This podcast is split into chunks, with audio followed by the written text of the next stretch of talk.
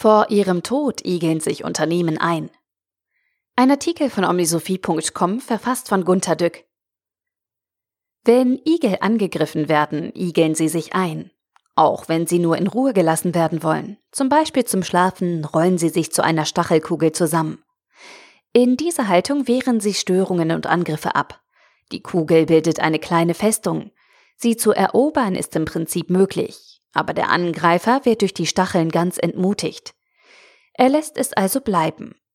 Der Igel hat das Problem damit ausgesessen. Ich will argumentieren, dass veränderungsunwillige Unternehmen sich eben einigeln. Die Bahn zum Beispiel übersteht jedes verbale Bashing unbeschadet, seit vielen Jahren. Sie ist und bleibt chaotisch und unfassbar unpünktlich. Wo soll man seine Kritik anbringen? Es ist ja alles gesagt worden, auch von jedem.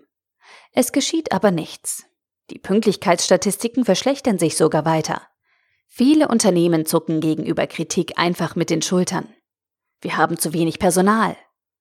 Irre lange Warteschlangen an der Sicherheitskontrolle?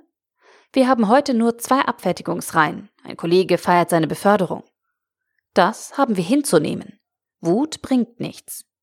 Was blaffen Sie mich an? Ich bin ja da und arbeite. Geht es nicht schneller? Wir haben nur zwei Hände. Bei Aldi hingegen tut sich etwas, wenn jemand authentisch entrüstet oder nur bittend ruft, öffnen Sie eine weitere Kasse? Sofort tut sich etwas. Die Mitarbeiter übernehmen die Verantwortung. Warum dauert das Eröffnen eines Testamentes mehrere Monate? Das ist so.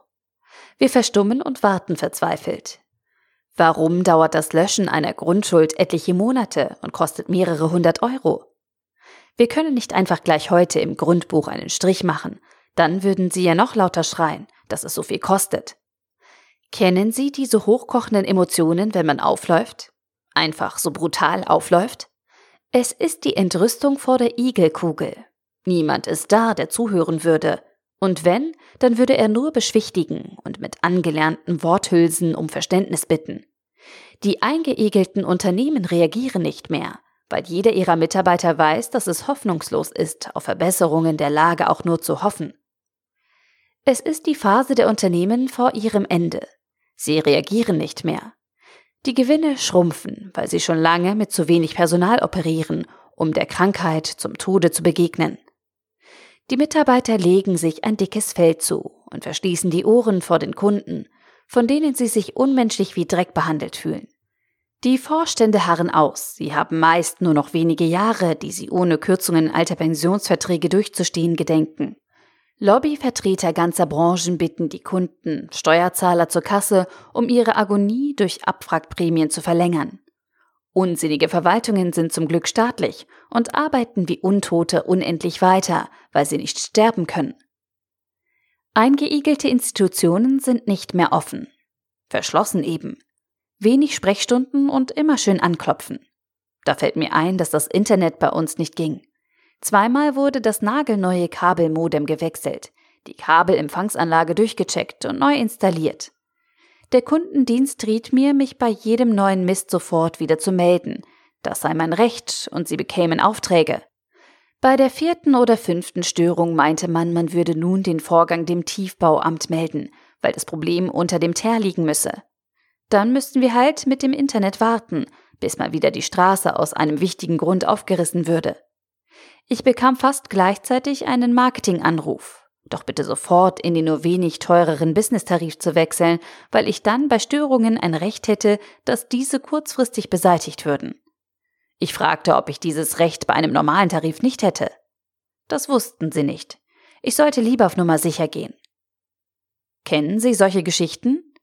Es kommt rüber wie Ungerührtheit, Mangel an Empathie oder eben ist so, Komfort, ist mir auch schon passiert, Pech eben. Und wir? Wir können nichts tun. Eingeigelt. Verklagen hat ebenso keinen Sinn, weil sich unsere Rechtssysteme schon lange, immer eingeigelt haben. Da zehn Jahre nichts.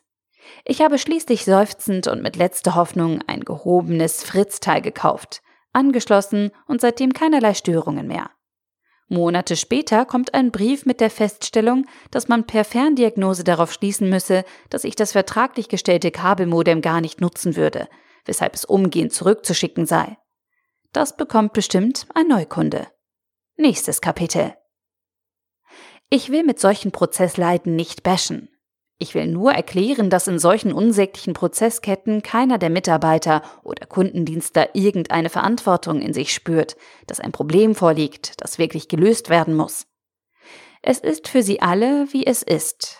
Es gibt zu wenig Personal, da sind eben Löcher in der Straße. Sie tun nur ihre Pflicht, mehr geht ja nicht. Für das Ganze können sie nichts. Sie tragen keine Schuld. Manchmal geht das Bashing einem Vorstand zu weit und manchmal ist er zu jung und noch nicht eingeigelt. Dann kauft er sich Startups oder schaut sich welche an. Wir wollen lernen, wie diese jungen Leute denken und handeln. Wir haben einen Arbeitskreis gegründet, der sie beobachten soll. Hilfe.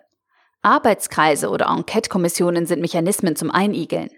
Taskforces und viele Sitzungen verdicken das Fell der großen Organisationen, deren Tod sich naht. Bei den Startups werden die Probleme einfach gelöst, denn alle wissen, dass sie sonst untergehen.